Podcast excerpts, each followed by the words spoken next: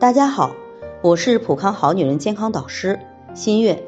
我们现在做什么都喜欢追根溯源，那么今天我们也来说一下艾灸的起源和发展。艾灸的应用历史是非常早的，艾灸的起源应该是人类掌握了用火方法之后，大约在一百七十万年前就开始了。灸的发明是原始人用火时取得的一项重要成果。原始人发现身体某一个地方疼痛，在用火烧灼之后，疼痛就会得到缓解，而且很舒服，便主动用火烧灼治疗更多的疼痛部位，于是就发明了灸疗疗法。以上是艾灸的起源，下面我们来了解一下艾灸的发展历史。据文字记载，灸法在商周时期就已经应用于临床治疗疾病了。西周时期的《诗经》里就有记载：“比采艾兮，一日不见，如三岁兮。”到了战国时期，《孟子》这本书就记载了：“七年之病，求三年之艾也。”说明在这个时期，艾灸疗法已经非常普遍了。七年之病是指疑难杂症，这种疑难杂症必须用艾灸疗法来治疗，所以要用陈艾。三年之艾指的是陈艾。从这个记载中，我们可以看出，艾灸疗法在春秋战国时期已经非常流行了。《黄帝内经》中也指出：“针所不为，灸之所宜。阴阳皆虚，火自当之。”说明灸法的适应症很广，而且治疗是非常显著的。到了三国时期，曹操的孙子曹丕。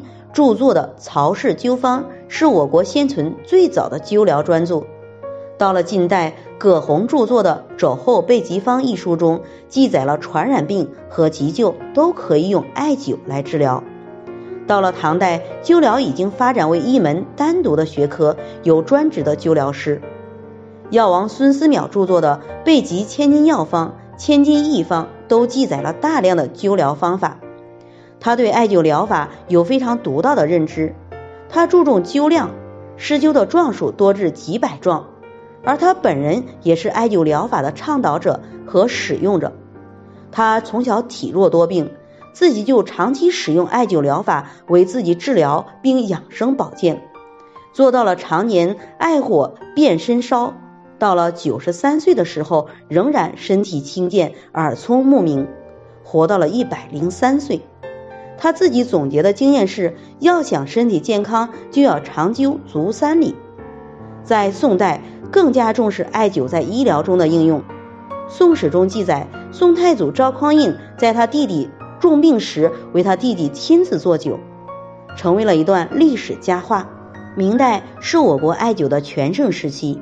明代伟大的医药学家李时珍在《本草纲目》中对艾灸是充分肯定的，写道。艾灸用之则透足经，而治百种病邪。建国后，艾灸疗法得到了重视，各地各级中医院都开设了艾灸科，让艾灸越来越广泛的被老百姓应用。艾灸历史源远流长，纵观艾灸的发展可分为两个里程。第一个是传统艾灸，艾绒、艾条、艾柱。那么第二个是现代艾灸，新型器材、新型灸材之类的。不论是传统艾灸还是现代艾灸，都各自有各自的特点和优势。传统艾灸有效，但操作不太方便，很多时候需要专业人士来灸。现代艾灸是在传统的基础之上做了一些改进，虽然效果不如传统的好，但是比较方便。您可以跟随我们学习更多的艾灸知识，用传统的艾灸给自己及家人做养生保健哦。